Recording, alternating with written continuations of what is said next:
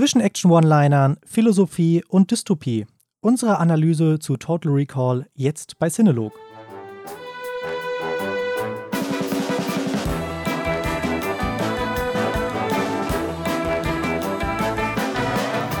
Hallo und herzlich willkommen zu einer neuen Folge Cinelog. An meiner virtuellen Seite heute Christopher Hechler. Hi. Hi, Tobi, grüß dich.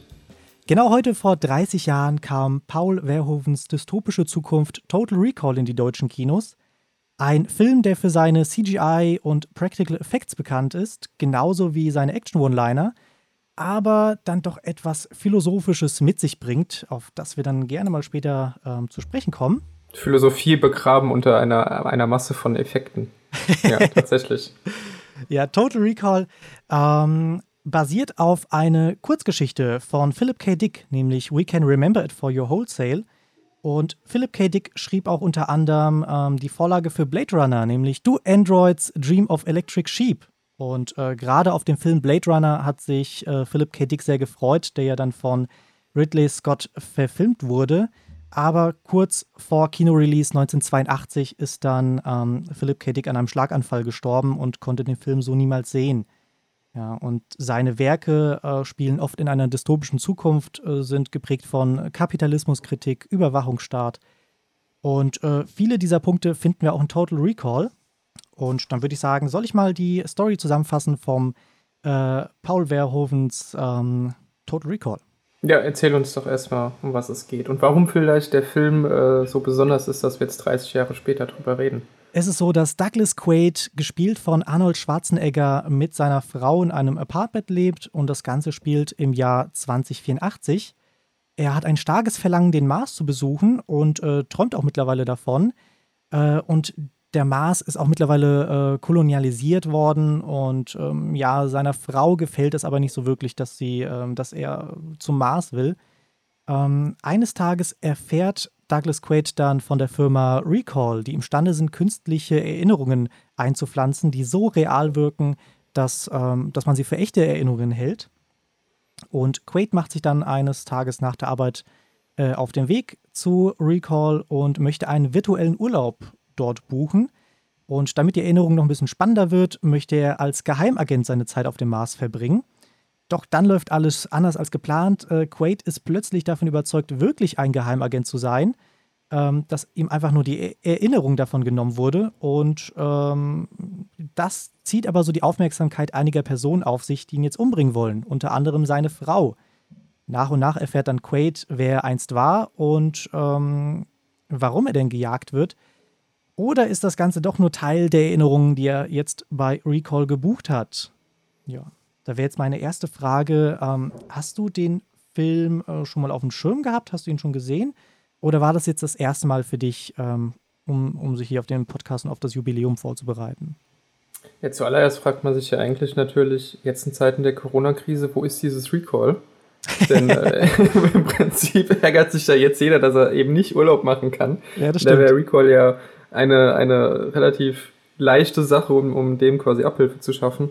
Ähm, um auf deine Frage zurückzukommen. Ich habe den Film noch nicht gesehen tatsächlich, also jetzt vor einer Woche dann das erste Mal. Mhm. Und im Anschluss auch direkt das Remake, über das wir später auch nochmal reden mhm. werden, dass man sich dementsprechend auch hätte schenken können. Aber gut, alles für die Recherche. Ähm, nee, ich, also Total Recall hat man natürlich auf dem Schirm. Ne? Also man kennt ihn irgendwie vom Namen her, man kennt auch ein paar Szenen sind bekannt. Ähm, man weiß, dass Arnold Schwarzenegger die Hauptrolle gespielt hat. Gibt es auch das ein oder andere Meme aus diesem Film. Ähm, aber er war jetzt nicht so, dass ich gesagt habe, oh, das ist einer von den großen äh, Anfang der 90er Klassikern, die ich mir jetzt irgendwie nochmal angucken muss oder so. Mhm. Der hat jetzt nie so mein großes Interesse gehabt und jetzt haben wir halt eben äh, ein bisschen überlegt, was könnten wir machen für, für diesen Monat als Folge und dann haben wir gesehen, oh, der feiert Jubiläum, jetzt setzen wir uns doch mal ein bisschen damit auseinander. Und ich war eigentlich geflasht davon, in dem Sinne, wie gut der Film, naja, nicht der ganze, aber wie gut ein großer Teil des Films dann doch auch gealtert ist. Mhm, auf jeden Fall. Ja. Ich denke mal, vor allem die äh, ja, CGI und Practical Effects, die bringen es halt nochmal, äh, oder die, die machen den Film nochmal so, so großartig oder, oder lassen ihn so, so gut altern. Ähm, vor allem, was ich halt cool fand, war in meiner Recherche, dass ähm, die Firma, die die ganzen Effekte für diesen Film gemacht haben, äh, das war deren erstes Projekt, nämlich von Dream Quest Images. äh, und die damit auch noch, noch äh, sogar noch einen Oscar bekommen haben für die Special Effects. Und nicht nur das, sie haben einen Special Achievement Award bekommen. Das heißt, in der Kategorie Beste Effekte wurde keine andere, ähm, kein anderer Film aus, äh, nominiert, sondern es stand von vornherein fest, diese Firma wird jetzt ähm, mhm. den Oscar bekommen. Und ich finde auch zu Recht. Also, es war der Anfang von CGI und du hast halt eben diese ganzen äh, Röntgenaufnahmen, die halt fließend übergehen in, in Realfilmen, die halt echt gut gemacht sind. Du hast da Arnold Schwarzenegger, gut, mittlerweile in, in der Blu-ray-Qualität erkennt man sofort, ob es jetzt der echte Arnie ist oder doch nur, nur ein Kopf. Ähm, ja, aber ich finde vor allem die, die Effekte, ähm, die, die machen es aus. Ja, ähm, man muss natürlich sich auf jeden Fall den zeitlichen Kontext vor Augen halten. Ne? Ja. Also 1990, du hast ja gesagt, da ging es gerade so ein bisschen los mit CGI. Da kamen dann auch erst noch die ganzen Filme, die das noch ein bisschen vorangebracht haben. Ähm, ah, das hatte, da sah ja schon gut aus, auch in dieser Aufnahme dann. Also vielleicht vorweg, wir spoilern den Film, sollten wir vielleicht noch dazu erwähnen. Ja. Um ihn inhaltlich korrekt zu besprechen, müssen wir natürlich auch auf alles eingehen. Ähm, Gerade gegen Ende, wenn dann diese große Maschine quasi das erste Mal enthüllt wird. Ähm, das sieht schon heute auch noch gut aus. Was finde ich jetzt weniger gut gealtert ist, sind halt die Practical Effects. Ähm, bin ja großer Fan von Practical Effects, so wie du. Ich bin da auch sehr hart im Nehmen, was, was ähm, jetzt HD-Qualität angeht, die dann den einen oder anderen Trick offenbaren. Ähm, ganz fantastisches Beispiel ist die Tanz der Teufel Blu-ray. Die kann ich dir gerne mal geben. Da siehst du halt wirklich komplett alles. Also dieser Film hat überhaupt keinen kein Schrecken mehr an sich. Und das war mal einer der, der schlimmsten Horrorfilme überhaupt. Ähm, Nee, also damit kann ich, kann ich äh, insofern gut leben, weil es halt den, den Kultstatus des Films auch unterstreicht. Mhm. Und auch einfach Spaß macht. Das ist irgendwie schön anzusehen. Ne? Das geht ja dann dem Remake, äh, da haten wir nachher oder reden wir nachher drüber. Äh, das geht ja dem Remake dann völlig ab, irgendwie so eine eigene Ästhetik und die hat das Original eben schon. Wobei ich sagen muss, das war bisweilen auch über mein, meiner Grenze für Suspension of Disbelief dann doch ein bisschen hinaus, also dass sie auf einer Marskolonie sind und ein Schuss ins Glas irgendwie zerstört das halbe Ding, weil keiner dran gedacht hat, dass man eventuell vielleicht besseres Glas einbauen sollte als jetzt zwei Millimeter dick.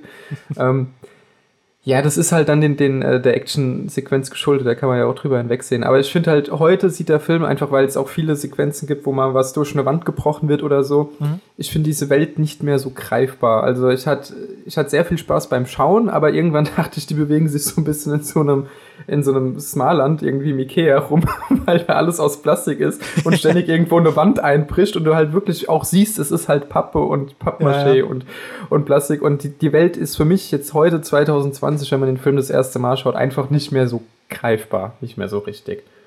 Und ich finde, da hätte man, äh, die Kameraarbeit ist ja teilweise sehr gut gelungen, da hätte man da noch mal viel rausholen können.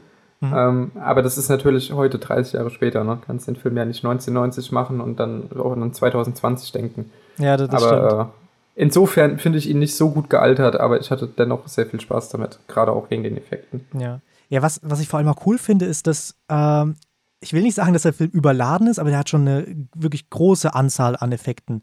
Vor allem auch im ersten Akt.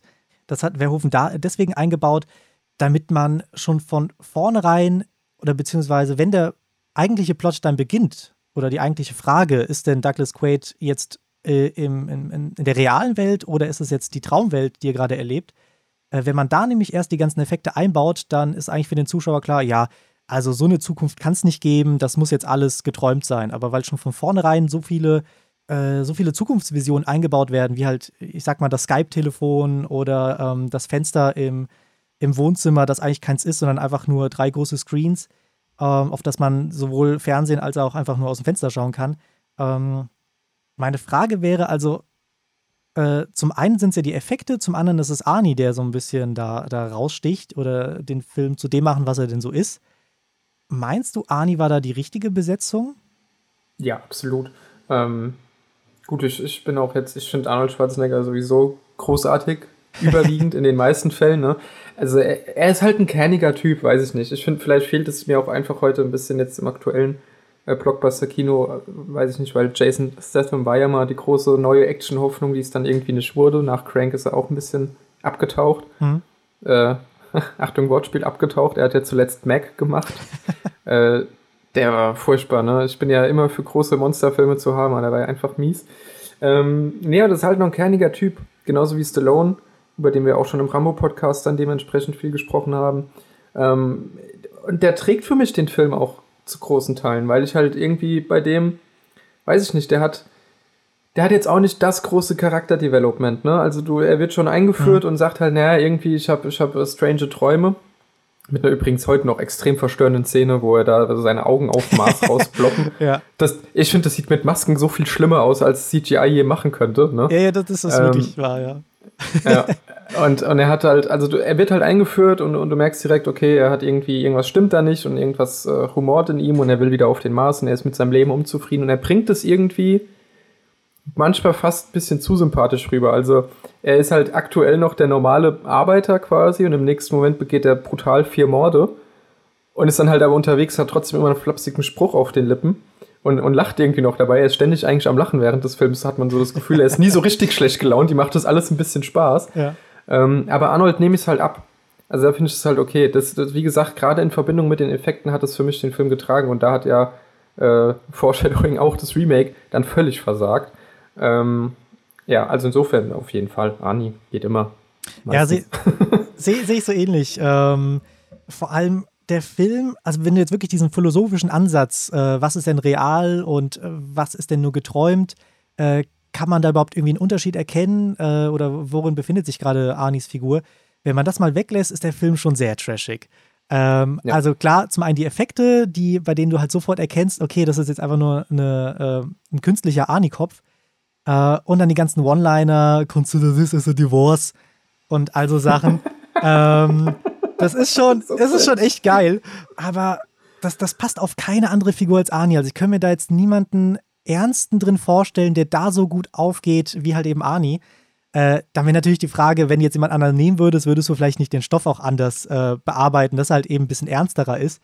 Aber so wie der Film ist, dass er halt so ein bisschen äh, ich sag mal, sehr äh, häufig eben auf der Trash-Linie tanzt, äh, um mal, aber, aber nicht zu viel Trash ist, finde ich, passt halt eben Arnis Figur perfekt da rein oder, oder Arnie als Schauspieler passt da perfekt rein. Ja, ich glaube, ernster wollte Werwölfen ja auch gar nicht sein. Ja, ähm, also mit so Filmen also, wie Robocop oder Starship Troopers, ähm, da war schon klar, wie der Film, wie der Film sein wird. Naja, gut, Starship Troopers kam ja noch mal ein paar Jahre später.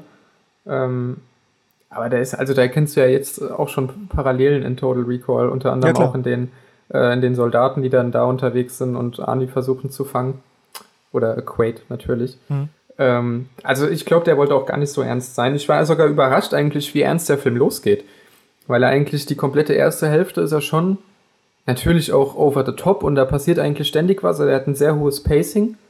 Ähm, aber es ist halt schon doch auch, dass du merkst, naja, da werden schon ein paar Fragen aufgeschmissen, also einfach auch sehr viel Kapitalismuskritik tatsächlich. Dann ja. die Frage nach dem, nach dem eigenen Selbst, Transhumanismus, äh, das sind ja alles Themen, die eigentlich jetzt noch mal viel, viel aktueller sind, als sie es 1990 waren. Mhm. Ähm, da, damals war es ja wirklich eine Zukunftsvision. Das ist es jetzt für uns auch noch, aber wir sind halt einfach mittlerweile näher dran. Ja, also wir reden äh, hier im Zeitalter drüber, wo Amazon Pakete per Drohne verschickt. So. Ja. Wir sind halt nicht mehr, nicht mehr weit weg davon. Und wir haben Menschen wie Elon Musk, die halt gen Mars streben quasi. Und wo du dir so eine dystopische, äh, durchkapitalisierte Zukunft auf Mars auch vorstellen kannst.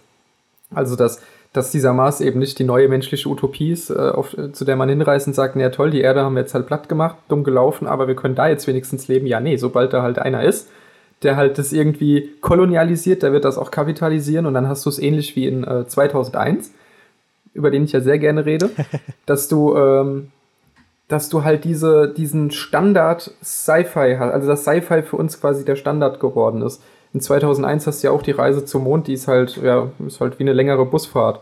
So, kannst du schlafen legen, kriegst was zu essen nebenbei, also es ist ja komplett ökonomisiert quasi.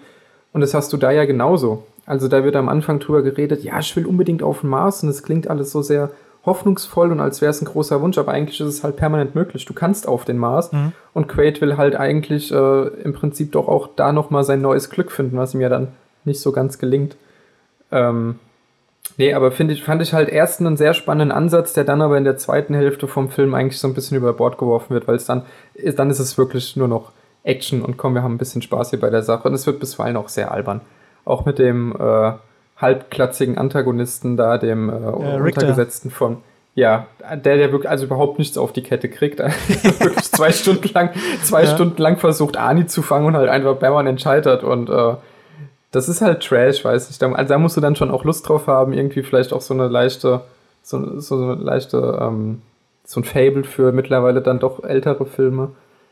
Aber das fand ich ein bisschen schade, dass er das halt nicht zu Ende gedacht hat. Ja. Beziehungsweise eventuell schon zu Ende gedacht und auch erzählt, aber halt zwischen den Zeilen. Das, was du, was du gesagt hast mit der, mit dem Kapitalismuskritik, dass das schwingt eigentlich immer wieder im Film mit. Also sei es jetzt einfach nur Product Placement, dass du dann halt wirklich riesen Tafeln hast mit, äh, mit irgendwelchen äh, Logos von Coca-Cola oder dass du jetzt einfach im Wohnzimmer alles vollstehen hast von Pepsi.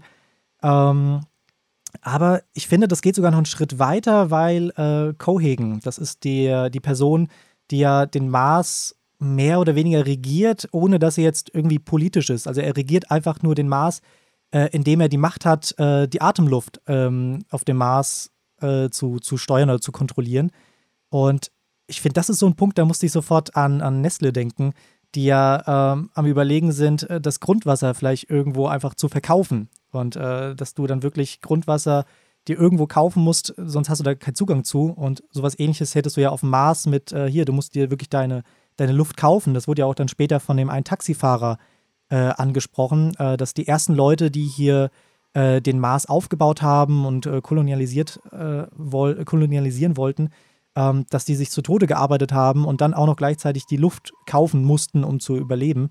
Ähm, und ja, also dystopischer kann eigentlich fast so ein, so, so, eine, so ein Leben auf dem Mars gar nicht sein. Ja. Ja, ähm, auf jeden Fall. Und ich finde, also ich finde andere Sci-Fi-Filme, auch Blade Runner zum Beispiel, die machen das halt in der Ausführung dann nochmal ein bisschen intelligenter. Mhm. Ähm, die haben aber auch halt einen anderen Ansatz. Also ein Blade Runner ist ja auch einfach saudüster. Ja. Und Total Recall ist, fängt halt düster an und wird dann aber doch eher komödiantisch und äh, erzählt halt seine auch sozialkritischen Elemente ja nicht aus. Also im Prinzip ist ja auch der Mars der hat ja überhaupt nichts Utopisches an sich, der hat ja überhaupt nichts Schönes an sich. Da, du bist fünf Minuten im Film auf Mars und bist äh, direkt mit Quaid in einem Stripclub irgendwie, in den, ähm, ja, in den einfach exakt du dir das so vorstellst, wie halt, wie halt heutzutage, keine Ahnung. Also da, es macht keinen Unterschied, ob es jetzt auf Mars wäre oder auf der Erde. Also die Menschheit an sich hat sich eben nicht weiterentwickelt, obwohl sie halt jetzt dann doch einen neuen Planeten für sich entdeckt hat. Also dieser, dieser utopische Traum von, ja, der nächste Schritt äh, der Menschheit, die nächste Evolutionsstufe oder so, die ist halt mhm. gar nicht eingetreten. Stattdessen ist exakt dasselbe passiert wie hier. Große Firmen, in dem Fall ja ein absolutes Monopol, mhm. ähm, ja. haben sich da einfach, haben sich da breit gemacht, verkaufen jetzt halt das, was auf den Schultern der Arbeiter entstanden ist, für teures Geld und, und überlebenswichtig ist. Und wer sich es halt nicht leisten kann, kann da halt nicht wohnen. Und äh, was halt super interessant gewesen wäre, was der Film ja gar nicht erzählt ist, denn wie sieht es eigentlich auf der Erde aus? Ja. Also, das hätte mich mal interessiert. Warum, was war denn jetzt ausschlaggebend für den Schritt zum Mars und, und wie ist denn das Leben auf der Erde? Und das äh, macht das Remake in der Hinsicht besser, weil er halt die Erde zeigt. Äh, der erzählt ja aber auch dezent eine andere Geschichte, aber er zeigt halt die Erde, die halt dystopisch ist, macht es dann allerdings wiederum langweilig. Also da hätte ich von Wehrhöfen vielleicht äh, irgendwie doch noch mal gern mehr gesehen. Aber wie gesagt, er reißt halt extrem viele Themen auf, über die wir uns ja jetzt auch unterhalten, aber er erzählt sie halt eigentlich nicht zu Ende. Ja, so gesehen könnte man ja sagen, äh, Blade Runner spielt ja im gleichen Universum, da siehst du ja, wie es dann auf der Erde läuft. Ähm, oder Minority Report, das ist so gesehen der zweite äh, Total Recall, wenn man es so nehmen will, nämlich auch von Philip K. Dick geschrieben und soll auch wirklich da, daran anknüpfen. Da war sogar auch kurz, äh, wurde sogar kurz überlegt, ob für Minority Report äh, statt Tom Cruise äh, nicht Arnie genommen werden soll was dann auch mhm. ein komplett anderer Film geworden wäre. Ja, aber, aber ich weiß, was du meinst. Ich hätte auch gerne in dem Film, äh, wenn es auch nur für eine Einstellung wäre, gerne mal gesehen, wie es denn auf der Erde aussieht, statt jetzt einfach nur zu zeigen, hier, da arbeitet Arnie als ähm, äh, ähm, ja, Bauarbeiter ähm, und so sieht seine, sein Apartment aus und das war's auch. Und alles weitere spielt ja dann, ähm, dann auf dem Mars. Ähm, da bin ich ja. schon bei dir. Es wäre wär echt schön gewesen, mal zu sehen, wie denn, wie denn die Erde aussieht äh, in der Vision von Ja, weil es für uns halt auch ähm, als Zuschauer, das ist das, was, was ich halt mit Character Development gemeint habe. Eigentlich passiert da ja nicht viel im Film. Ähm, er, er, wacht halt auf und sagt, ja, es kacke, ich will auf den Mars. Aber wir kriegen ja eigentlich nie eine echte Begründung jetzt, warum. Und auch der Schritt, dass er dann zu Recall geht, was ja ein Unternehmen ist, das ja aktiv quasi in dein Gehirn eingreift, um dir neue Erinnerungen, die du nie hattest, einzupflanzen mhm. und dir glauben zu machen, du hast das erlebt, das ist ja, also da muss man ja schon dahinter stehen, da muss man schon Lust drauf haben, das so zu machen. Und das wird mir halt im Film nicht wirklich jetzt verkauft, warum Ani oder halt Quaid äh, das jetzt unbedingt machen will, was, was ihm da so äh, irgendwie dazu treibt. Man kann natürlich argumentieren, ja, er hat sein altes Leben noch im Hinterkopf, das versucht halt an die Oberfläche zu kommen, auch durch, durch seine Träume und so, aber das, es ist halt dann doch ein Actionfilm. Ne? Und so ja. müsste man ihn dann vielleicht auch bewerten. Und das sind, äh, das sind Punkte, ich greife andauernd schon aufs Remake vor, es tut mir sehr leid, aber der hat mich halt einfach massiv, massiv enttäuscht. Das sind Punkte, die wollte das Remake, glaube ich, anders und besser machen. Ähm, weshalb mir auch so ein, weshalb ich es auch sinnvoll finde, das wäre eigentlich eine Frage, die hätte ich dir später gestellt, ob man so einen Film denn nochmal remaken sollte oder ob man einfach Total Recall stehen lassen kann. Also ich finde absolut hat das Remake Grund oder, oder, oder, oder eine Wertigkeit, den Film zu remaken, weil wir eben selbst in unserer Zeit jetzt näher an dem sind, was dieser Film halt prophezeit. Mhm. Ähm, insofern finde ich es total sinnvoll, auch, oder jetzt wäre es noch sinnvoller vielleicht gewesen, als vor mittlerweile acht Jahren, als der Film im Kino gelaufen ist, äh, sich dem mit einem Remake anzunehmen, wenn man denn auch was Neues erzählt. Ähm, leider war das dann so ein J.J. Abrams, wir bauen überall Lensflares ein, ja. Abklatsch. Das äh, hat es dann leider falsch gemacht. Aber ich finde, äh, hinter, hinter Total Recall steckt viel, viel mehr, als man jetzt dann doch irgendwie davon gesehen hat. Ich finde es fast schade, dass es so sehr ich auch Franchises hasse, aber dass von der Marke halt nichts mehr kommt. Oder was heißt so sehr ich Franchises hasse, aber Star Wars wird ausgeschlachtet ohne Ende, ja, Star Trek auch und äh, ich brauche jetzt nicht von allem 5000 Sachen mit. Ich bin mit Blade Runner und Blade Runner 2049 bin ich völlig zufrieden. Aber dann gebt mir halt vielleicht noch mal einen Total Recall Film oder von mir aus auch eine sehr gut produzierte Miniserie in den nächsten paar Jahren, die das alles noch mal ein bisschen anders erzählt. Da hätte ich Lust drauf irgendwie. So hat mir hat mich der Film doch ein bisschen Fragen zurückgelassen.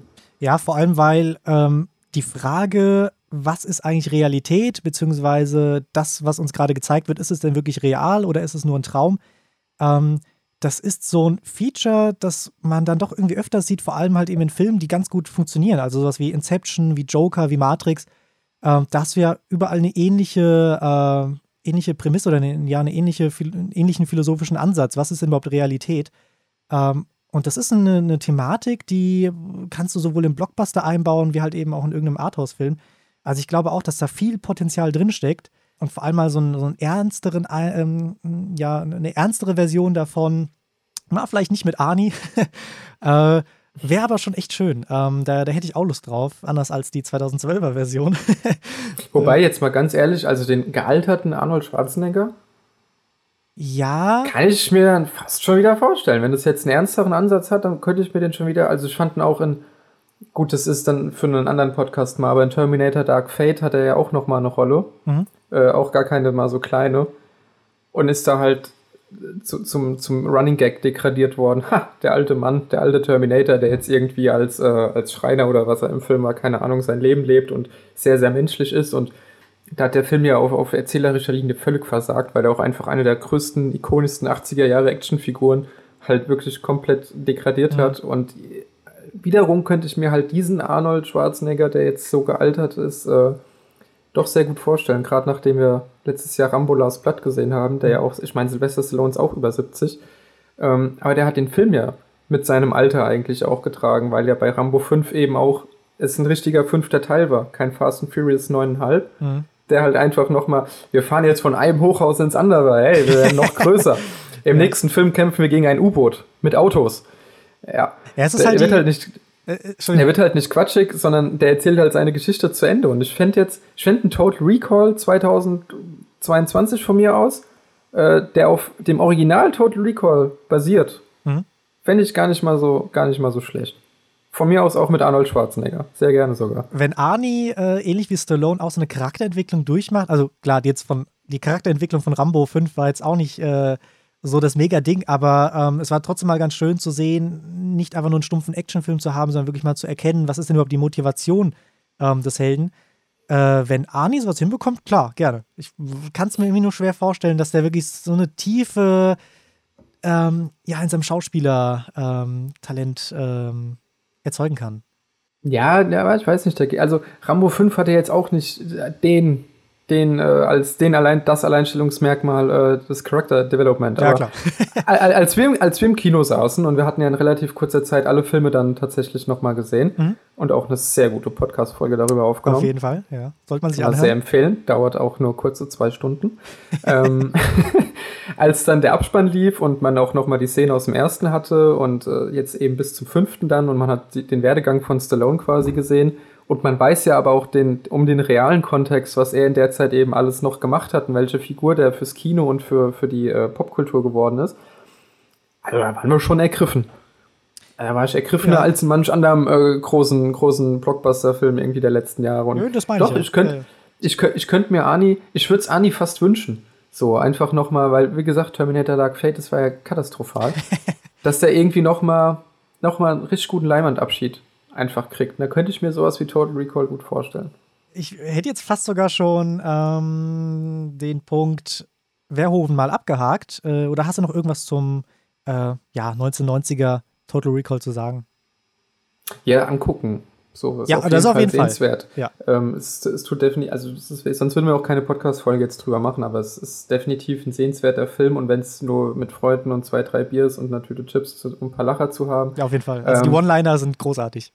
Ja, aber man kann sich aber auch doch noch mal tiefer auch damit beschäftigen und gerade wenn man so ein bisschen auch, äh, wie gesagt, du hast ja auch andere Genre-Kollegen genannt oder auch äh, Dystopie-Kollegen quasi, Blade Runner und Co., wenn man äh, auf die Art Film steht, dann macht man mit Total Recall auch nicht so viel falsch. Auch wenn man schon hier und da mal das Auge mittlerweile zudrücken muss und sagen, okay, komm, das war, waren halt die 90s. So. ja, nicht, dass die Augen so rausfallen wie bei Arnie. Ey, das war krass, ne? Ich dachte, ich dachte echt, wenn der jetzt so anfängt, der Film, weil ich finde so Practical Effects, die so auf Gore gehen, finde ich halt wirklich viel, viel schlimmer als alles, was du mit CGI sehen Ja. kannst. Weil, o- obwohl es halt sehr unrealistisch aussieht im Prinzip, Es ist ist greifbarer. es doch irgendwie echter, ja. Ja. Es ist einfach greifbarer. Und auch als da hier den, wie hieß er, Rector? Rector? äh, Richter. Richter. Richter, ähm, als dem beim Aufzug die Arme quasi schön abgehackt werden und Arnie schmeißt sie noch weg. Das ist so, also das sieht halt einfach doch ein bisschen härter aus. Und äh, der Film hat ja, glaube ich, auch, der lief ja nur ungekürzt in den Kinos damals, ne? Kam dann, glaube ich, geschnitten bei uns auf DVD raus. Genau, der war, äh, der kam ungeschnitten in die Kinos, kam, war dann, glaube ich, glaube ein Jahr später wurde er dann erst geschnitten. Ähm, und dann, oh, ich muss mal gucken, ob ich es mir irgendwo noch notiert habe. Jedenfalls hat es dann Jahre gedauert, bis er dann wirklich dann wieder uncut äh, ab äh, 16 wieder freigegeben wurde. Ja, wie alle äh, damals sehr brutalen indizierten Filme, Terminator, Tanz der Teufel, alle ab 16 heute mittlerweile. Hm. Ähm, nee, aber ich glaube, auf VHS gab ja noch keine DVD damals. Ich glaube, auf VHS kam er dann tatsächlich nur zensiert, was man heute auch sehen kann. Also ich finde irgendwie diese, diese 90s, äh, späten 80er und, und frühen 90er irgendwie Filme, auch Starship Troopers, der, der, der kam dann schon Ende der 90er, die haben so einen Gewaltgrad an sich. Ich finde ihn irgendwie insofern faszinierend, weil ich das halt damals als Kind auch einfach nicht sehen durfte. Und man halt immer wusste, oh, das sind diese, diese Erwachsenenfilme. Die sind fies und brutal und böse. Und ich finde, die haben heute noch irgendwie so eine Sogwirkung auf mich. Auch wenn das jetzt natürlich für uns äh, fast schon lächerlich ist, weil wir natürlich ganz andere Dinge gewohnt sind, Ja. was auch Gewaltgrad angeht. Ja, ich habe dich aufgehalten. Du wolltest eigentlich den nächsten Punkt Nee, anmoderieren. e- eigentlich, äh, Gewalt ist eigentlich noch ein ganz guter Punkt, ähm, weil äh, Verhoeven noch gesagt hat, dass äh, er eigentlich noch viel gewalttätigere Szenen äh, gedreht hat, die dann aber rausgefallen sind, weil äh, selbst in, der, in, in Amerika der Film vielleicht nicht so released äh, worden wäre, äh, ohne geschnitten zu sein. Ich finde das schon krass, weil die Version, die wir jetzt kennen, ist schon sehr, äh, ich sag mal, die, die spart nicht gerade an Gewalt. Und da nochmal eine Schippe mehr zu sehen, das wäre schon äh, interessant, aber ich wüsste nicht, ob das nicht zu viel wäre. Ja, ich fände es halt auch an, an manchen Stellen war es dann fast auch ein bisschen unpassend. So, Mhm. ähm, also den Kampf in der Straße ganz am Anfang da, als dann sein Arbeitskollege kommt und meint, Ja. ach, du hast ja doch bei Recall ertappt. Ähm, das war irgendwie schon heftig so, Mhm. aber es war halt begründet in der Geschichte und dementsprechend auch nicht, nicht übertrieben. Manchmal war es dann halt ein bisschen, weiß ich nicht, muss man jetzt Ani und, äh, also Quaid und seine Frau, beziehungsweise Freundin, muss man die jetzt wirklich drei Minuten lang mit den Augen aus dem Kopf quirlend auf dem Mars rumliegen und schreien sehen. Weiß nicht, ob man das so hätte ziehen müssen, aber insgesamt fand ich, äh, fand ich es eigentlich am brutalsten, als er auf der Flucht ist und auf der Rolltreppe äh, halt ein Oh, okay. Zivilist einfach, aber komplett zerballert wird Ja. und Ani nimmt ihn ja auch noch als Schutzschild. Ja. Also, wie wenig wert ist denn ein Leben auf einem dystop dystopischen Mars? Also, wie krass. Das fand ich, das fand ich sehr heftig und kann mir auch vorstellen, dass der fast nur wegen der Szene vielleicht auch so hoch eingestuft worden ist. Mhm. Ähm, ja, aber nee, ich, ich hätte jetzt nicht noch mehr Gewalt gebraucht. Das ist da ja dann irgendwann auch Gewalt um, um, um der Gewalt willen. Auch Starship Troopers geht da ja einen ähnlichen Weg, der ja auch einfach völlig eskaliert. Der ja eine Ästhetik hat, als wäre es ein, als wäre es ein absoluter Trash-Film und wir können uns hier jetzt auf schlechte Effekte ge, äh, gefasst machen. Dann kommt die erste Schlacht und überall spritzen die Gedärme an die Wand. Du denkst ja, okay, was geht denn jetzt ab? Alles ja. klar. Können wir auch mal drüber reden, übrigens, Starship Troopers hätte können auch wir, Können wir machen, ja. Müssen wir mal schauen, ja. der mal wieder ein Jubiläum oder ein Re-Release feiert oder sowas, dann gerne. Ich habe gerade gesehen, der erste ist 98 gestartet. Das heißt, Mist, 22 Jahre, in drei Jahren. Drei Jahren machen wir zum 25-Jährigen. Okay, können wir, können wir machen. Ja. ja con confirmed. Be bevor wir gleich noch zum zweiten Total Recall kommen, also von 2012, äh, würde ich ganz kurz nochmal auf die Kurzgeschichte eingehen, beziehungsweise wo denn da eigentlich die Parallelen, wo die Unterschiede sind. Weil die großen Parallelen findet man eigentlich nur im ersten Akt des Films. Ähm, der ist eigentlich quasi das gleiche, bis auf, dass Arnie einen anderen Beruf hat. Der hat nämlich im Original ist er, ähm, arbeitet er irgendwas im Büro weil du jetzt aber nicht Ani gerade irgendwie als äh, Banker oder sonst irgendwas verkaufen kannst, äh, vor allem wenn du dann später ja. irgendwelche actionreichen Szenen hast, musst du den halt ja irgendwie in irgendeinen, ähm, ja, ich sag Presslufthammer. Mal, genau, mit einem Presslufthammer. Erst seine Hand hat, Presslufthammer, damit er ja. auch schön nochmal die Oberarme anspannen kann. Ja, und, nee, und ich finde, das ist auch eine, eine, gute Änderung. Also den jetzt halt, weiß ich nicht, irgendwo im Anzug hinter irgendeinem Schalter zu zeigen und dann später aber dann äh, als so ein Actionheld ja, ich, ich finde, das hätte nicht funktioniert. Also ich finde, das war ja, eine nee, gute es passt halt, es unterstreicht halt auch, ohne das jetzt nochmal auszuerzählen, eben auch seinen Status als klassischen Arbeiter. Ja. Also in der Welt ist er ja in dem Sinne, in Anführungszeichen, ganz unten, weil er halt eben wirklich die Steine kaputt klopft und mhm. vom Mars dann träumt. Und ja. dieser Traum ist ja am Ende dann doch eher ein Albtraum und eine Dystopie. Also eigentlich finde ich, ist das ist so ein subtiles Storytelling in dem Sinn, äh, finde ich den Film dann auch smart, das hat er gut gemacht, aber wie gesagt, davon hat er mir am Ende zu wenig letzten Endes präsentiert. Ja. Aber da hören dann leider auch schon die Parallelen auf. Also du hast ähm, Arnie oder die, Douglas Quaid hat im Buch nämlich ähm, einen Chip im Kopf, ähnlich wie halt eben Arnie, der aber dann die Gedanken, äh, bei denen dann die Gedanken ausgelesen werden von der Polizei, so dass man immer weiß, was er denn gerade denkt, statt ihn einfach nur zu orten. Und ähm, das Ende ist auch ein komplett anderes. Da ist es dann so, dass äh, rauskommt, dass Douglas Quaid als Kind mal den ersten Kontakt mit Aliens aufgenommen hat. Äh, weil die Erde nämlich dann von Aliens besucht wurde, die aber nur so groß sind wie Feldmäuse. Und die wollten eigentlich den, die komplette Erde äh, invasier, äh, invasieren.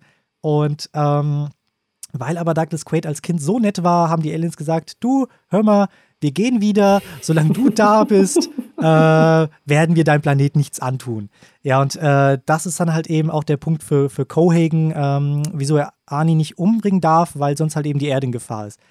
Und das ist so ein Punkt, da bin ich echt froh, dass ähm, der Paul Verhoeven-Film äh, eine andere Richtung eingenommen hat und sich eigentlich nur auf den ersten Akt äh, konzentriert hat, weil ich weiß nicht, so Wildmäuse, Alien und ich glaube, das wäre ja, nichts gewesen. Aber aber das teast der Film ja extrem an.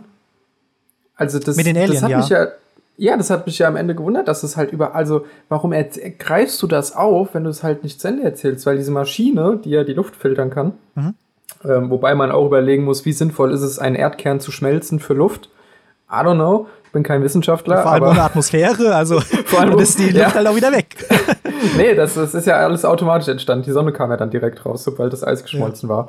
Ähm, das ist alles Quatsch. Nee, aber das wird ja angeteased. Diese Maschine hat ja, da wo Ani seine Hand reinlegt, das hat ja die Form der Hand des, äh, hier, des Anführers vom, vom Widerstand, der in seiner Brust ja diesen kleinen diese Mutation quasi Leben hat. Ja, nee, nicht ganz. Wie hieß er denn noch? Quarko? Nee, wie hieß er denn noch? Nee, weil der hat nämlich eine menschliche Hand. Weil du hast ja in diesem Abdruck, glaube ich, nur drei oder vier Finger. Also das ist schon eine, ist schon eine andere Hand. Bist du?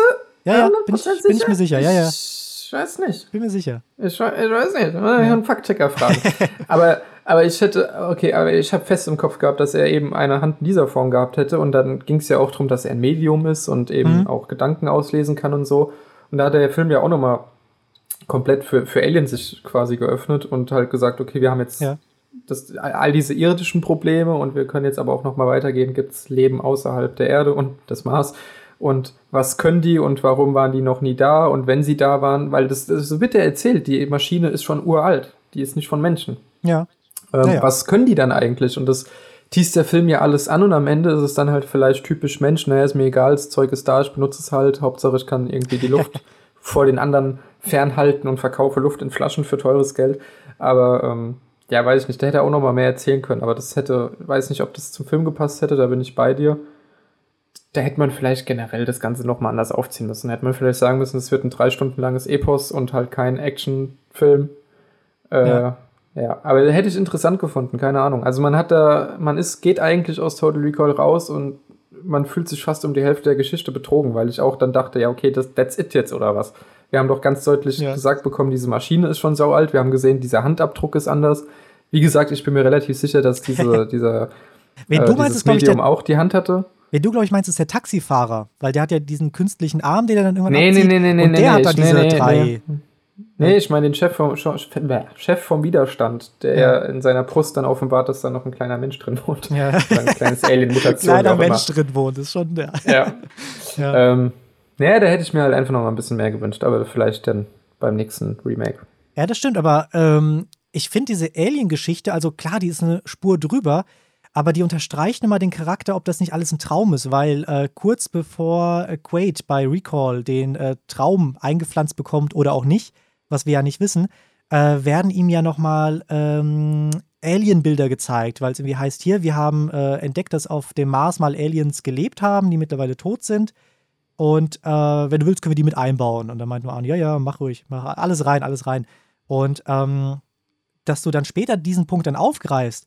Klar, zum einen kannst du sagen, das ist halt so ein Trashfest, äh, da, da müssen Aliens rein. Zum anderen kannst du sagen, das unterstreicht nochmal den Punkt, dass es wirklich nur ein Traum ist.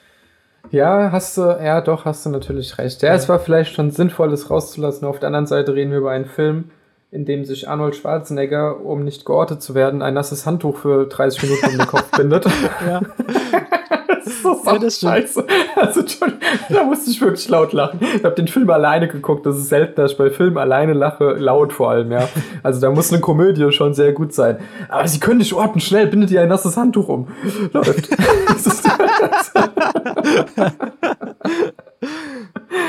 ja, naja, gut, okay.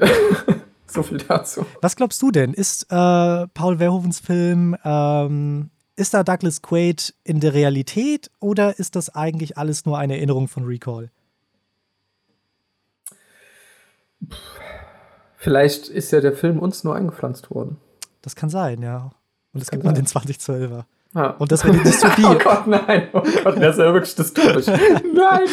ähm, oh, ich weiß gar nicht. Ich, ich will es auch gar nicht wissen eigentlich. Ja. Also ich finde, das, das kann so für sich stehen bleiben und es ist jetzt nicht wie bei Inception, ähm, wo, wo wir nicht wissen am Ende, ob jetzt der Kreisel umfällt oder nicht, mhm. wo du aus dem Kino gehst und sagst, was ist jetzt hier los? Ist es jetzt ein Traum oder nicht? Ich muss es wissen, sondern da war es mir dann irgendwann auch egal. Ich muss mhm. auch sagen, ich habe den Punkt gar nicht mehr auf dem Schirm gehabt, dass es eventuell noch ein Traum sein könnte, weil sich das für mich bei der Szene erledigt hatte, wo einer versucht hat, ihn zu, zu überreden im Hotelzimmer. Ja. Als er meinte, nein, nein, hey, ich bin nur hier, um dich jetzt hier rauszuholen und alles. Ähm, und das war dann der Knackpunkt, dann hat er ihn erschossen und das war für mich eigentlich, na okay, dann ist es jetzt halt wirklich die Realität. Ähm, da habe ich dann aufgehört, drüber nachzudenken. Okay, ja.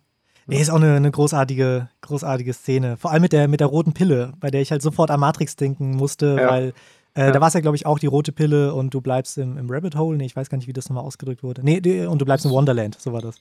Ja. Ähm, und ja. Matrix kam wann? Ich glaube, sieben Jahre später oder acht Jahre später. Nee, ne? 99 kam der Film raus, also Matrix. Äh, neun Jahre später. Neun Jahre später, ja, genau. Ja, ähm, nee, geht mir so, also ich war die ganze Zeit zwiegespalten und mittlerweile, also zum einen ist es total egal, ob es jetzt real ist oder nicht. Es macht den Film nicht, nicht besser oder schlechter. Aber gerade dieser Punkt, dass du nicht weißt, ist es jetzt real oder nicht, äh, und auch diese, die Szene ähm, im Apartment, äh, von der du gerade gesprochen hast, bei denen halt eben dann ein äh, Mitarbeiter von Recall, beziehungsweise das war ja die Figur, die ja auch in der äh, U-Bahn ähm, äh, den Werbeclip gesprochen hat von Recall. Das war ja der gleiche, die gleiche Figur. Ähm, ja, also für, für, ich muss sagen, ich äh, denke eher, dass es ein, äh, wirklich alles ein Traum ist, weil einfach so viel darauf hinweist. Seien es die Alien, die er dann unbedingt haben wollte, dass er ein Geheimagent ist, dass er dann halt im, im ähm, äh, was war das mal für ein Hotel auf dem Mars? Ähm, Im Hilton Hotel, das nämlich auch gesagt wurde, hier, du hast nur das Beste, wenn du bei Recall buchst. Ähm, du hast das beste Apartment. Und, mhm. Äh, und das sind all so Dinge, die halt einfach, einfach das unterstreichen, dass das alles nur ein Traum ist. Und äh, vor allem äh, Verhoeven selbst sagt am Ende, ähm, es spielt zwar keine Rolle und beides ist real, ob es jetzt künstlich ist oder, oder nicht, Aber Verhoeven selbst sagt, äh, der Film endet damit, dass ähm, das Bild plötzlich weiß wird durch die Sonne, die halt dann eben auf, äh, auf das Bild scheint. Äh, das Bild wird komplett weiß und das ist halt eben einfach das Zeichen, dass gerade Arnis, also beziehungsweise Douglas Quaids Gehirn einfach äh, ja, verbrannt wurde oder einfach nur äh, sich gerade selbst zerstört hat. Lobotomisiert. Ganz genau, ja. Und äh, ja, von daher, ich bin mittlerweile überzeugt, auch wenn es unglaublich gut gemacht wurde, dass es halt eben ähm, nicht real ist. Aber wie gesagt, es, es macht den Film nicht besser, nicht schlechter. Ich finde es nur einfach unglaublich interessant. Ja, vor allem jetzt mit der Lobotomisierung da am Ende, das macht es ja dann auch nochmal noch mal ein bisschen düsterer. Ja. Eigentlich. Damit hätte sich ja dann das Remake doch erledigt, in dem nochmal Ani auftaucht. Weil ohne Hirn ist schlecht. Ja, oder wenn du halt äh, dann Minority Report mit Arnie drehen würdest, wäre das gleiche. Ähm, ja, ja. ja. Ja, gut, wollen wir mal zum 2012er Total Recall kommen? Ja, wollen ist so eine Frage. Müssen ne? leider, ne? Auch der Vollständigkeit halber, ja. weil viele kennen ja vielleicht Total Recall auch nur durch den 2012er Film. Ähm, sehr viele kennen ihn wahrscheinlich auch nicht, weil es halt auch finanziell ein Flop war. Mhm. Der hat ja bei 125 Millionen Budget ohne äh, Werbekosten nur knapp 200 Millionen eingespielt. So, jetzt rechnest du da noch die Werbekosten runter. Also der Film ist wahrscheinlich irgendwo auf Null rausgekommen oder im Minus. Äh, woran liegt das, Tobi? Liegt ja. das etwa an der schlechten Handlung? ja, denn ich würde gerne mal die Handlung zusammenfassen. Das ist mal eine gute Überleitung. Kurz gesagt äh, oder vorab gesagt, ähm, vieles wurde natürlich vom äh, Verhoeven äh, Total Recall übernommen, aber es gibt auch ein paar ganz neue Ansätze, die ich auch sehr interessant finde, was auch so die wenigen Pluspunkte sind für mich äh, bei diesem Film. Ähm, denn es ist so, nach einem Krieg mit Chemiewaffen ist die Erde ähm, ja bis auf zwei Kontinente nicht mehr bewohnbar.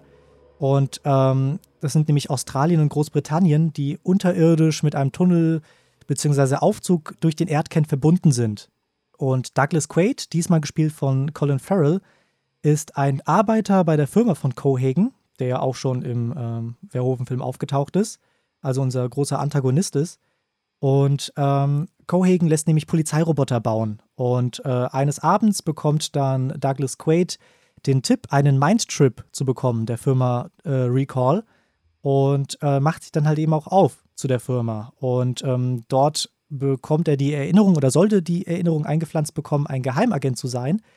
Hier ist es aber so, dass man keine Erinnerungen bekommen kann, die äh, auf realen Erinnerungen basieren, äh, weil künstliche und reale Erinnerungen nicht kompatibel sind. Und es stellt sich raus, ähm, Douglas Quaid war wirklich einst ein Geheimagent. Und ähm, kaum also Douglas Quaid versucht dann irgendwie aufzulösen, was denn hier gerade vor sich äh, geschieht. Da wird dann auch schon der Raum von Sicherheitskräften gestürmt und ja, Douglas Quaid muss fliehen. Zu Hause stellt sich dann raus, seine Frau ist auch eine Agentin und will ihn jetzt töten. Und leider ab hier enden dann so die, ja, ich sag mal, die neuen Ideen und äh, der Film wird halt zu einem stumpfen Actionfilm. Äh, und gegen Ende geht es dann nicht darum, Cohagen die Macht zu nehmen, dass er nicht mehr die Luft auf dem Mars kontrollieren kann, sondern es geht nur darum, eine Roboterinvasion von Cohagen zu verhindern, nämlich diese Polizeiroboter, die gebaut werden. Ja.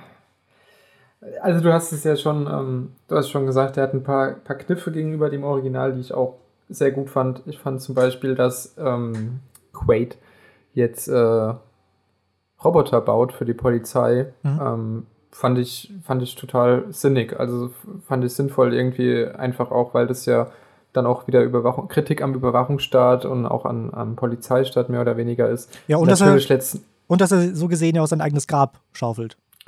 Überspitzt ja, und, gesehen. Äh, ja. Richtig, richtig. Ja, gar nicht so überspitzt. Im Prinzip, wenn, sie, wenn die alle ein bisschen intelligenter gewesen wären, hätte, hätte, er eigentlich nach zehn Minuten tot sein müssen. Aber gut.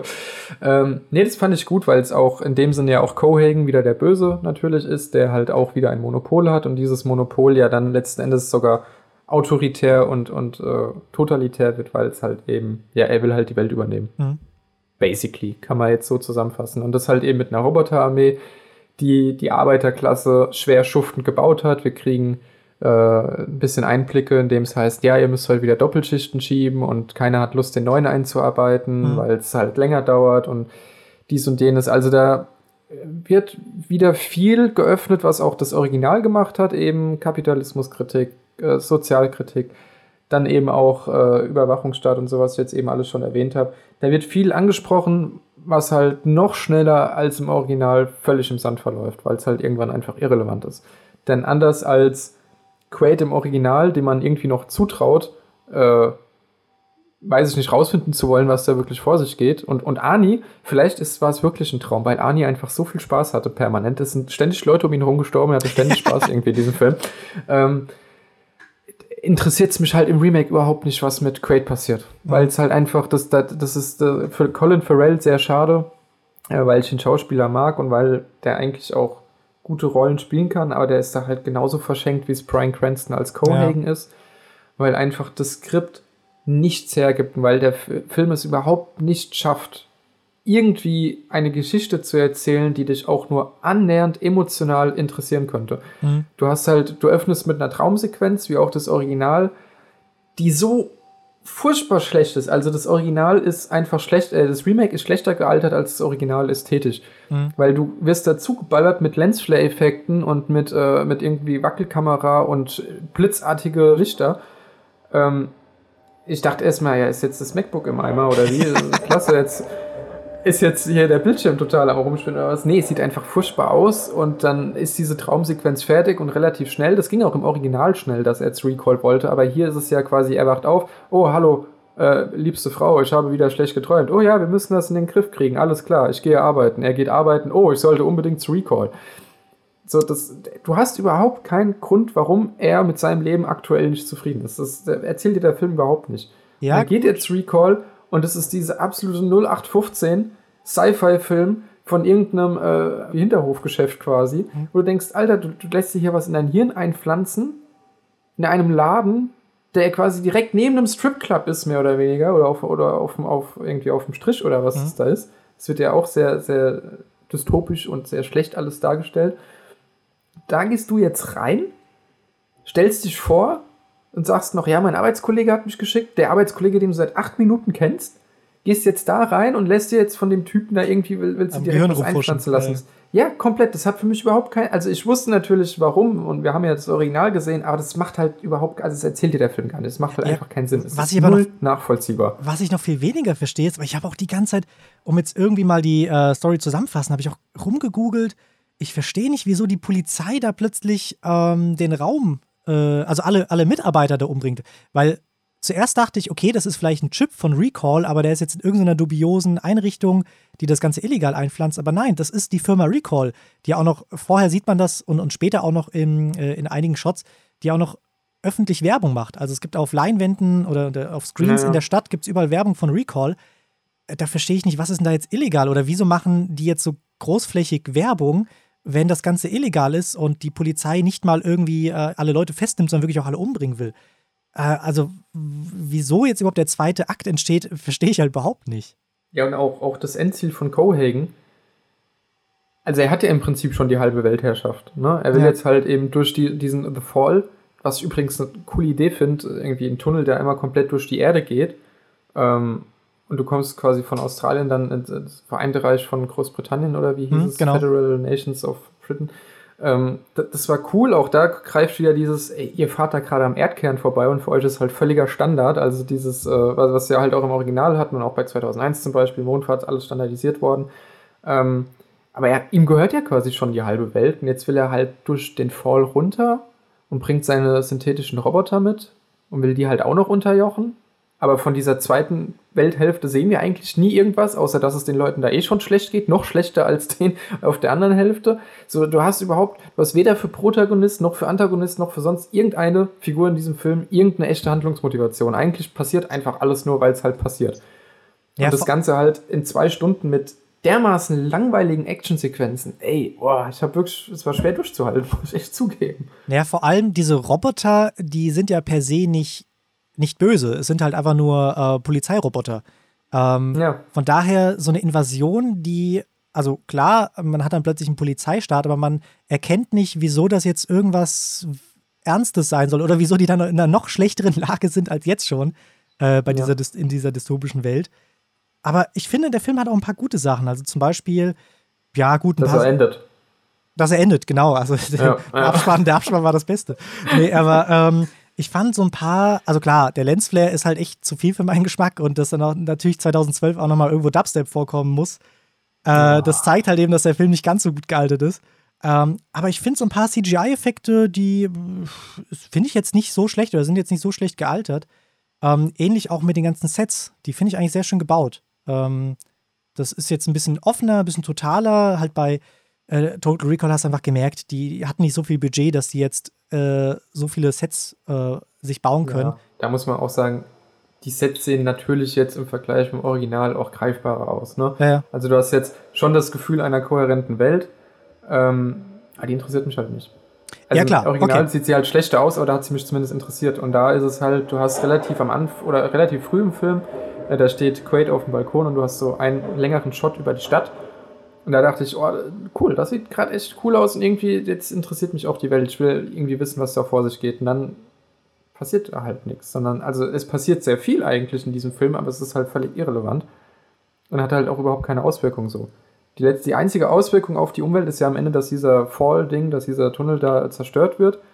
Und ansonsten ist ja die komplette Handlung eigentlich halt ein schlechter Montag so. Könnte jetzt auch Quaids Bruder passieren. Also, ja. ja. weiß nicht, da hatte ich einfach meine Probleme mit. Aber ich habe dich unterbrochen. Nee, und ich, ich wollte nur sagen, und die Action, die fand ich dann teilweise eigentlich doch ganz gut. Also, das sind halt schön lange Einstellungen. Das ist jetzt kein Schnittgewitter wie in, in sonst manchen Actionfilmen äh, keine oder selten mal eine Wackelkamera und äh, ist, finde ich, ganz okay choreografiert. Ich finde, da ist man irgendwie Schlechteres gewohnt von Blockbustern heutzutage. Ähm, von daher, das fand ich ganz erfrischend. Und halt eben diesen Ansatz von wegen hier den zwei Kontinenten. Ähm, ja, war mal was Neues. Ja, ne, also ja, kann ich dir jetzt begrenzt zustimmen. Das mit den Kontinenten fand ich auch cool. Wie gesagt, er hat auch ein paar, paar echt gute Kniffe. Ich fand auch ähm, letzten Endes geht es ja um einen Killcode, der sich anscheinend in Quaids Kopf befindet, deswegen wird er ja gejagt, weil dieser Killcode könnte halt die komplette, äh, fährt gerade ein sehr lauter Laster vorbei. Dieser Killcode könnte halt die komplette Roboterarmee quasi halt einfach ausschalten. Ne? Ja. Hätte das mal einer Skynet gesagt hier, dann wäre es einfacher gewesen. Nein, aber also ist halt auch saublöd, dass es einen Code gibt, der sofort alle Roboter abschaltet irgendwie und Quaid hat ihn im Kopf, weil er ihn mal gesehen hat und deswegen ist er tief in seinem Unterbewusstsein gespeichert er ist schon alles Quatsch, aber ich fand die Kniffe irgendwie gar nicht so schlecht. Und deswegen hat er auch, mir hat auch dieses Düstere noch mal ein bisschen fast nicht besser, aber ich fand es eben ansprechend. Ähm, das fand ich alles gut, aber die Ästhetik hat es halt dann irgendwie insofern kaputt gemacht, weil halt die Welt schön aussah, mir aber nicht richtig präsentiert worden ist. Die war halt wirklich set. Sie war nicht, die bewegen sich nicht in einer dystopischen Welt, sondern wir haben jetzt halt äh, Schablone XY für unseren Plot und wir machen das halt in der Dystopie. Der Film hätte auch anders heißen können und hätte irgendwie vor 200 Jahren spielen können. So, ja. halt mit anderen Story-Elementen. Aber das Set ist einfach wirklich nur da. Es ist keine Welt, die irgendwie im Film wirklich eine Bedeutung hat in dem Sinne. Und ich fand halt einfach extrem mies erzählt. Also ich habe irgendwann auch die letzte halbe Stunde hat mich auch gar nicht mehr interessiert, was gerade eigentlich passiert. Und ich wusste auch nicht mehr, warum irgendwas passiert, weil der Film mich wirklich völlig verloren hat. Und äh, ja, auch was da an Sozialkritik drinsteckt und auch an Kapitalismuskritik, das wird immer so in einem Nebensatz erwähnt mhm. und mal aufgemacht und für den Zuschauer deutlich, ja, hier übrigens Roboter, äh, die, die die Polizei ersetzen und die Menschen unterdrücken, sind schlecht, weil. Aber eigentlich interessiert es auch den, den Film selbst nicht. Also es ist einfach ja. alles sehr, sehr schablonartig und für mich einfach kein Plot und Welt greifen nicht richtig ineinander, finde ich. Ja, äh, was ich noch vergessen habe zu sagen, äh, der Regisseur äh, Len Wiseman war für diesen Film verantwortlich. Und den kennen wir unter anderem für äh, Die Hard 4, Underworld oder er soll jetzt auch bald ähm, die Sin City-Serie drehen oder McLean, also die Prequel-Serie zu Die Hard. Und ich finde, da sieht man so ein Muster, ich sag mal, in Filmen, die unnötig sind. ein Muster in Filmen, die unnötig sind. Naja, zum Beispiel. Steht so auf dem Lebenslauf. das ist absolut recht. Oder auf dem Grabstein. Nein, ich, zum Beispiel Die Hard, das ist einer meiner absoluten äh, Lieblings-Actionfilme und Weihnachtsfilme. Ähm, und da braucht es keine Vorgeschichte. McLean ist halt einfach, also der, der Protagonist aus Die Hard, ist einfach ein Polizist, der halt einfach mal äh, zu einem falschen Zeitpunkt an einen falschen Ort kommt. Und das ist halt einfach ein Normalo, der halt zwar irgendwie weiß, wie eine Waffe funktioniert, aber der jetzt hier kein äh, Schwarzenegger, Rambo, Actionheld, irgendwas ist, sondern das ist einfach ein ganz normaler Dude. Und ähm, ja, aber dann halt irgendwie sowas wie Die Hard draus zu machen, was halt einfach ein, ja, Spektakel hoch irgendwas ist, ähm, ich finde, da wird dann doch eine Handschrift ganz deutlich ähm, und da hätte man sich auch vorher mal äh, man kann vorher schon, man weiß, was man, äh, was man, was man bekommt, wenn man Total Recall und Lance Wiseman äh, in einem Satz ja, ich, ich, ich muss ja, bin ja einer der wenigen Menschen, die Die Hard 4 gar nicht mal so schlecht finden. Mhm. Ähm, hab mir jetzt auch schon sehr lange nicht mehr gesehen. Vielleicht ändert sich das nochmal. Aber ja, das ist, also, den, dieses Remake in der Form hätte es definitiv nicht gebraucht, weil er halt einfach überhaupt nichts irgendwie einfach Neues erzählt oder irgendwie kein Alleinstellungsmerkmal hat, an dem ist auch einfach wenig sehenswert. Anders als du fand ich halt auch die Actionsequenzen einfach furchtbar langweilig. Also ich mhm. finde es total in Ordnung oder, oder ja auch sehr gut, wenn es eben kein Schnittgewitter ist und du auch siehst, was passiert. Ähm, und das haben ganz viele Filme, äh, ganz viele Actionfilme auch total schlecht gemacht in den letzten Jahren. Da machen es heute immer noch Michael Bay. Aber da, also, da muss aber auch was passieren. Wenn, wenn was zu sehen ist, muss aber auch was passieren. Und wir haben halt eine Verfolgungsjagd irgendwie bei der Mitte des Films, die so gefühlt 20 Minuten dauert. Ja, auf dem Papier wahrscheinlich nur 5. Aber die gefühlt 20 Minuten dauert und es passiert halt überhaupt nichts. Also am Ende lässt er sich von der Straße fallen und sie können dann doch entkommen und zwischendrin ist mal ein Polizeiauto ist halt mal explodiert. Oh wow, klasse, wunderbar. Also ich habe mich ich, um meine Zeit fast ein bisschen betrogen gefühlt, weil ich mir einfach dachte so, wenn die Figuren im Film etwas intelligenter agieren würden, dann wäre diese Handlung nach 10 Minuten vorbei. Aber die stellen sich alle dermaßen blöd an, also die wollen Quaid ja irgendwie gar nicht fangen. Mhm. Ja, und das äh, hatte im Original, hätte man das sogar storytechnisch noch erklären können, aber im Remake war es halt einfach nur langweilig. Es war halt einfach, muss ich sagen, Remake einfach nur sehr, sehr langweilig. Und auch der ganze Denkprozess, den die ersten 15 Minuten anstoßen, wo man wirklich denkt, oh krass, das äh, da steckt viel drin, da kann man doch im Subtext nochmal viel rauslesen über Überwachungsstaat und äh, Monopolisten und was daran schlecht ist und alles, aber das interessiert den Film am Ende selbst nicht. Wie gesagt, sehr schablonartig. Es kommt mir vor, als hätte der Regisseur halt ein paar Sci-Fi-Filme gesehen, hoffentlich auch den ersten Total Recall, den er definitiv gesehen hat, weil er ja seine ikonischsten Szenen extrem schlecht kopieren muss. Also, ja. dass auch am Ende im Aufzug da vom Roboter zwei Beine, äh, zwei Arme liegen, aber ja. Darauf, den Ding kam jetzt. Darauf habe ich gar nicht geachtet. Doch, da am Ende im Aufzug irgendwie, dann wird dieser eine Roboter halt auseinandergefriemelt und dann liegen zwei Arme von dem drin. Ah, okay. Wie halt im Original die Arme vom Richter. So, ha, ja, den mhm. Kniff haben jetzt alle verstanden, die das Original gesehen haben, aber das ist. Ja, oder die drei Brüste. Mir gar nichts. ja, das unterstreicht halt nur, dass er überhaupt keine eigenen Ideen mhm. hat, keine eigenen Einfälle und dass er eigentlich den, den Stoff, der ja doch sehr interpretationsfähig ist, auch dann einfach nur dieses 0815 Mainstream-Action-Kino-Schema reingequetscht hat und das halt äh, sich völlig verloren hat. Also der hätte jetzt nicht Total Recall heißen müssen. Hm, ja. Nee, also bei der Action hast du recht. Also ich was ich meine, sind die, ist die Kampfchoreo, die finde ich ganz gut. Die Action an sich, da hast du recht, das ist ein bisschen over the top, aber nicht wie bei äh, Verhovens äh, Total Recall, dass da einfach ich sag mal, viele trashige Effekte gebaut werden, sondern einfach das Szenario ist einfach over the top. Also sei es jetzt irgendwelche Autos, die vom Himmel fallen, äh, sei es jetzt, dass du irgendwie einen Kampf hast in einem äh, Aufzugsschacht, bei denen dann halt irgendwie äh, ähm, Aufzüge dir entgegenkommen in alle möglichen Himmelsrichtungen und du dann irgendwie rein oder rausklettern musst.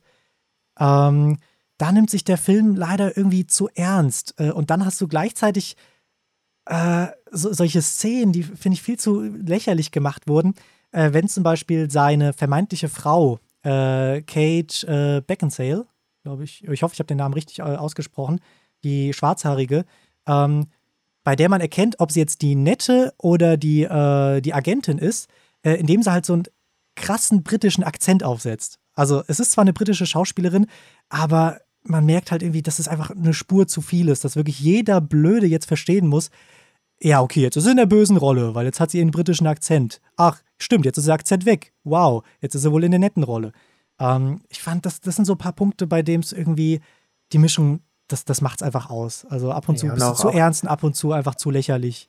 Auch, auch ja. da wieder Richter im Original. Oh, da ist er. Wir rennen los. Oh nein, er ist weg. Oh, da ist er. Wir rennen los. Oh nein, er ist weg. Also sie kriegen ja nichts auf die Reihe. Das ist ja. schlecht organisiertes und schlecht ausgebildetes Unternehmen der Welt, um jemanden zu fangen. Also es ist immer, da ist er. Und, und du siehst Leute schnell und voller Action und Elan irgendwie zu ihm rennen und er kann dann aber doch noch knapp entkommen und dann siehst du wieder äh, eine Nahaufnahme vom Gesicht, wie sie denken, Mist, er ist mir wieder entkommen. Und du denkst, ja, oh, das ist so oh, ich habe es jetzt in den ersten 20 Minuten schon achtmal gesehen, dass, wenn das jetzt so weitergeht, also dann, dann such dir doch einen anderen Job. Wenn du ihn nicht fangen kannst, dann such dir doch einfach langsam mal einen anderen Job, ey, ohne Scheiß. Ja, das könntest ja. du ja aber noch so irgendwie verteidigen, indem du sagst, die dürfen ja Quaid nicht umbringen, weil äh, Cohagen das nicht möchte.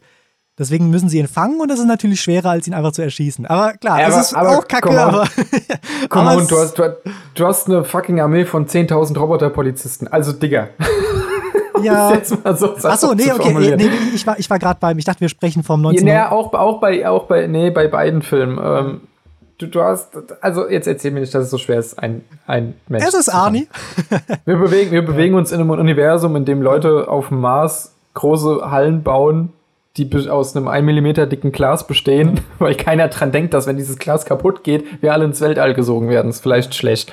Also, nee, come on. Ja, Find ich, Im Original funktioniert das, weißt du? Auch da hat mich Rick da irgendwann, dachte ich mir, ja komm, du bist schon ganz schön doof so. Also vielleicht überlässt du das jetzt einfach anderen.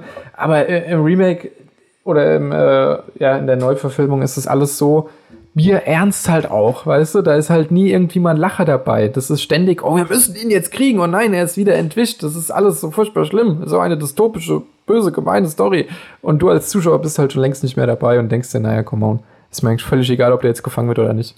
Ja, ja, das stimmt. Ähm, aber was mich eigentlich fast noch mehr gestört hat, war, wenn sie mal in einem Kampf äh, verletzt werden und dann später irgendwie das komplette Gesicht voller Blut ist, dann brauchen sie nur das Blut wegwischen und das war's auch schon. Also sie haben keinerlei Kratzer, keinerlei Narben oder Wunden, äh, sondern es ist halt wirklich so, als ob die einfach nur mit Kunstblut beschossen wurden und die schmieren sich das kurz weg und das war's dann auch schon, obwohl das halt wirklich auch deren Blut sein soll.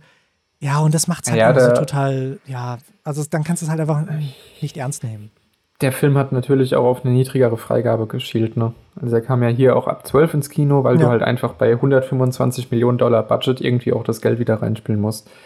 Und äh, 2012 war es jetzt noch nicht die Zeit, in der man davon ausgehen konnte, dass R-Rated-Filme das Geld wieder einholen. Ja, das hat ja dann lustigerweise sowas wie ein Deadpool oder so, der ja R-Rated super erfolgreich war, ähm, beide Teile.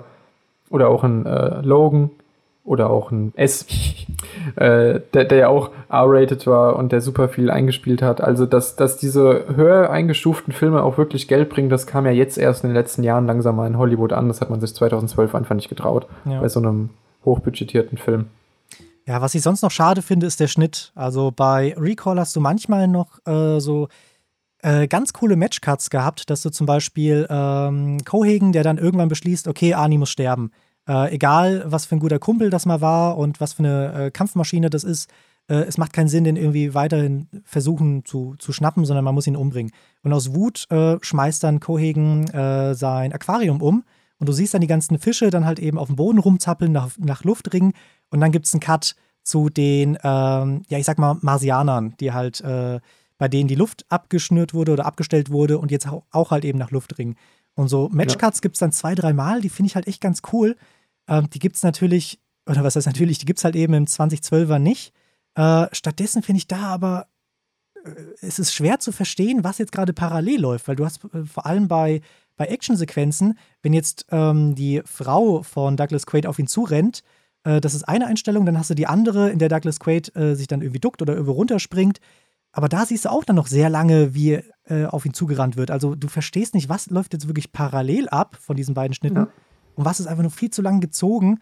Ähm, ja, und deswegen finde ich den Schnitt äh, ja, im, im, im 1990er äh, um einiges interessanter und, und besser gemacht. Ja, Stichwort subtiles Storytelling, weil halt eben in deinem sehr gut gewählten Beispiel halt einfach nochmal gezeigt wird, was das für Auswirkungen hat, wenn diese Luft wegbleibt und welche Rolle oder welche Macht Cohagen eigentlich hat. Und das erzählt der Film ja nicht, sondern er zeigt es dir. Und Film ist ein visuelles Medium und deswegen erwarte ich auch natürlich, oder deswegen ist auch der Anspruch, dass mir Sachen gezeigt werden. Und äh, was, was das Remake oder halt eben die Neuverfilmung, wie ganz viele andere moderne Blockbuster äh, halt falsch macht, ist, dass man davon ausgeht, dass der Zuschauer irgendwie nichts rafft, man ihm alles erklären muss und das, was aber erklärt wird, dann halt eigentlich ein sehr schlechter Plot oder halt einfach eine langweilige Handlung ist. Mhm. Und dann funktioniert der Film halt nicht. Also, ja, das ich weiß auch nicht, wie, wie der in dieser Form gegreenlightet werden konnte, wirklich. ja, also wir reden Colin hier von Farrell 125 Millionen Dollar. Ja. Ne? Das ist jetzt schon nicht, nicht ohne. So. Also Scorsese's äh, hier Irishman hat von 150 gekostet. Ja. Und es war halt, da hat kein Studio, deswegen lief er ja bei Netflix, kein Studio gesagt, wir geben dir jetzt für diese Art Film so viel Kohle. Aber Total Recall 2012 kriegt 125. Naja. Ja, ich glaube, das war einfach Wiseman, weil man wusste, hier die Leute rennen rein ähm, und halt eben die Besetzung. Also sei es Brian Cranston, der da verschossen wird, oder Colin Farrell. Ja, aber war das so? dass Leute, dass man dachte, die rennen in Total Recall? Also ich meine, davon gibt es einen Film, der war zu dem Zeitpunkt 22 Jahre alt. Ja, aber ich glaube, selbst die Leute, die reingingen oder die Bock hatten, mal Action zu sehen, die wussten nicht, dass es, dass es, dass es ein Remake ist. Äh, ja, deswegen, also, also als, als eigenständiger Film irgendwie von mir aus, aber dass man sich da vielleicht auf den Markennamen berufen hat und dachte, nee, nee, das, naja, das, das wird auf jeden nicht. Fall ein also, Erfolg. Achso, nee. Also ich, ich glaube, ja, kann, kann, ich mir auch ehrlich nicht vorstellen. Ja. Naja, ähm, aber eine Sache will ich noch ansprechen, das ist nämlich, weil wir, wir beide haben den Director's Cut gesehen. Es gibt noch eine Kinoversion, ähm, die soll nicht ganz so ähm, gut aufgenommen sein von der Fangemeinde, obwohl jetzt eigentlich der Director's Cut auch nicht so viel rausreißt. Aber du hast zum Beispiel so Szenen wie, ähm, dass Kana jetzt den neuen Mitarbeiter einarbeiten will ähm, bei, der, bei der, dieser Roboterfirma von Cohagen. Die ist noch ein bisschen breiter gezogen und vor allem das Ende ist ein ganz anderes, oder was heißt ganz anderes, es wurde eine Szene weggelassen. Nämlich im Director's Cut guckt dann äh, Colin Farrell auf seinen Arm und äh, sieht das Tattoo nicht, ähm, das ihm bei Recall gegeben wurde, bei dem halt eben ge geschaut wird oder bei dem halt eben dann dem Mitarbeiter von Recall gezeigt wird, wo er denn die Spritze ansetzen soll. Mhm. Und äh, was dann darauf hinweisen könnte, okay, entweder ist es ein Kampf, genauso wie das ganze Blut, was man ja schön einfach mal abschmieren konnte, kommt man dann auch halt eben bei diesem Bravo-Hits-Tattoo äh, einfach mal äh, abschmieren. Ähm, oder ob er wirklich nicht noch in der, in der, ähm, in der fiktiven Welt noch drinsteckt. Und äh, das ist aber so ein Punkt, ich finde, der wird nicht schön äh, oder der wird nicht so gut ausgebaut wie halt eben im 1990er. Ähm, also es ist irgendwie so ein Versuch, noch ein bisschen Philosophie mit reinzubringen bei einem Film, bei dem du es eigentlich schon längst aufgegeben hast, irgendwas Philosophisches mit rein so, reinzuarbeiten. Ja, ich wollte gerade sagen, also es ist ja dann zu einem Zeitpunkt, wo ich gedanklich schon auf Twitter war. Ja, deswegen habe ich es auch gar nicht gerafft, ja. wieso jetzt er plötzlich auf seinen Arm schaut. Und ich musste nochmal nachgoogeln, weil ich auch gehört habe, hier, das soll jetzt ein, anderes Ende sein. Und erst dann habe ich verstanden, ach so, der, der, der sieht sein Tattoo nicht. Aber ja, zu dem Zeitpunkt hat man schon längst abgeschaltet und äh, wusste, nee, dass man jetzt halt einen stumpfen Actionfilm sieht. Nee, also werde ich mir anders als das Original nicht nochmal angucken. ja, da hast äh, du recht, ja. Nee. Ja, ähm, hast du noch was zu sagen zum 2012er Total Recall? Weil da würde ich sonst noch kurz noch ein paar, äh, ich sag mal, das vergessene Schäfchen von Total Recall äh, nochmal ansprechen. Ja, nee, ich glaube, glaub, zum 2012er ist alles gesagt. Also viel werde ich jetzt nicht sagen, aber einfach nur der Vollständigkeit halber. Ähm, es gibt nämlich noch Total Recall 2070. Das äh, ist eine Serie, davon gibt es auch nur eine Staffel, 22 Folgen aus dem Jahr 1999. Und äh, ja, ich habe mir zur Vorbereitung die äh, DVD dazu geholt und habe mich ja nicht gefreut, aber ähm, es hat sich herausgestellt, äh, hier auf der DVD ist noch nicht mal die komplette Serie drauf, sondern nur die Pilotfolge. Äh, was aber vielleicht gar nicht mehr so verkehrt war, weil äh, so überragend ist diese Serie gar nicht. Die Hauptfigur Michael Easton, den man jetzt eigentlich nirgendwo wirklich irgendwo kennt, hat noch weniger äh, Facial Expression als Ryan Gosling. Äh, also es ist wirklich so, dass du wirklich einen stumpfen, also, monotonen Charakter äh, hast. Sag mir nichts gegen Ryan Gosling hier. ja, also Auf den lasse ich nichts Blade Runner, ja, ja, aber ich sag mal so, was Facial Expression angeht, hat er jetzt nicht gerade, ist er jetzt gerade nicht der Beste. Wir es mal so. Und also Tobi, ich äh, greife dir gleich durch den Laptop hier. der, hat, der hat in einer Szene im Aufzug von Drive hat er mehr Facial Expressions, wie du es gerade so schön sagst, als hier andere. Das würde ich nicht sagen. Ja. Er, er, hat Charisma, genauso wie Harrison Ford, aber er ist jetzt kein. Doch, er kann mit seinem Blick, doch, Tobi. Ja. Guck dir, schau dir Ryan Reynolds, doch, schau ihn dir nochmal an. Ryan Gosling, ja, nicht Ryan Reynolds. Schau, schau Ryan Reynolds, guck dir Ryan Reynolds an. Der erklärt guck, dir, guck dir heute Abend einfach vier Stunden lang ein Porträt von Ryan Gosling an.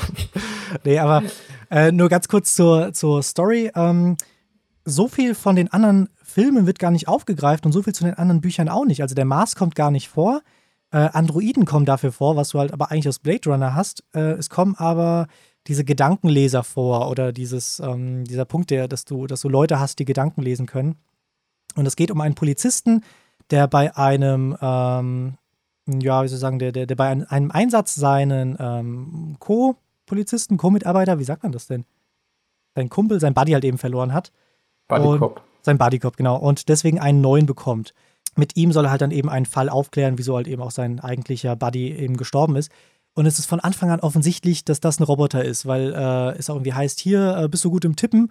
Ja, natürlich, weil ich kann 277 Zeichen in einer Minute tippen. Äh, das sagt er zwar nicht so monoton, aber wirklich mit diesen Worten. Und äh, der große Plot-Twist am Ende, wer hätte es gedacht, der Buddy ist ja gar kein Mensch. Das ist ein Roboter. Und äh, ich finde, das ist ein ganz gutes Sinnbild für diese komplette Serie oder zumindest für den Piloten. Ähm, es ist zwar wie mal ein interessanter Ansatz, immer ganz cool, dass du mal was Neues von Total Recall siehst, aber das kannst du echt, kannst du dir sparen und ich kann auch verstehen, wieso die Serie abgesetzt wurde. Und äh, umso mehr hoffe ich, dass halt vielleicht wirklich mal in ein paar Jahren mal ein neuer Total Recall erscheint. Ähm, ja, der, der versteht, was, was, was man alles aus diesem Stoff machen kann. Ja, sowas heute bei Netflix zu greenlighten sollte ja kein Problem mehr sein. Ja, ja.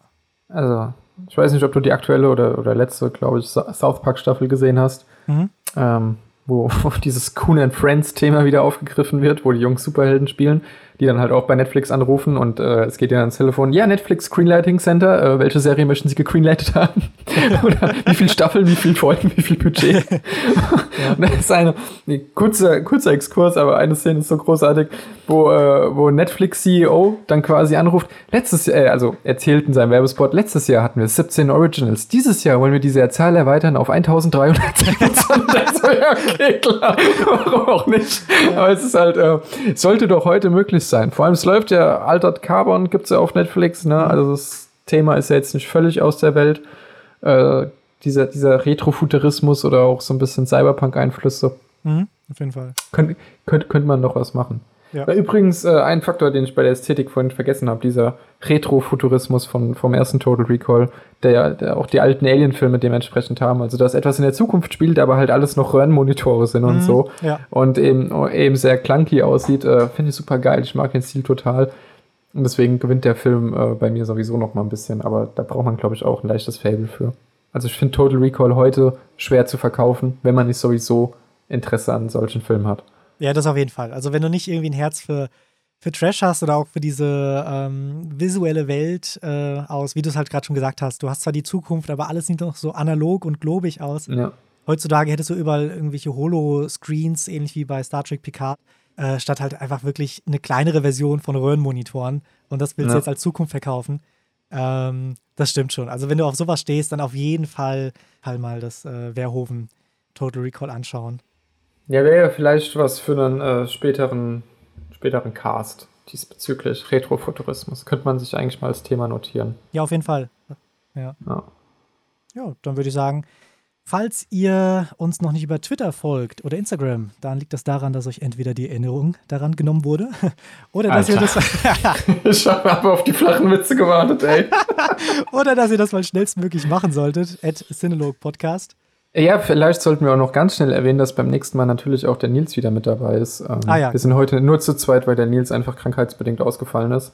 Ähm, also keine, keine Sorge, wir sind, wir sind schon noch zu dritt. Der steckt, der steckt noch bei Recall und weiß noch nicht, was echt ist und was nicht. du, was super geil gewesen wäre, wenn jetzt einfach so der Nils Einsatz noch, ja, danke fürs Zuhören. ich war übrigens auch dabei. ähm, nee, aber wir sind nächstes, nächstes Mal auf jeden Fall äh, wieder zu dritt, geplanterweise. Ja, und danke fürs Zuhören. Ciao, ciao. Ciao, ciao.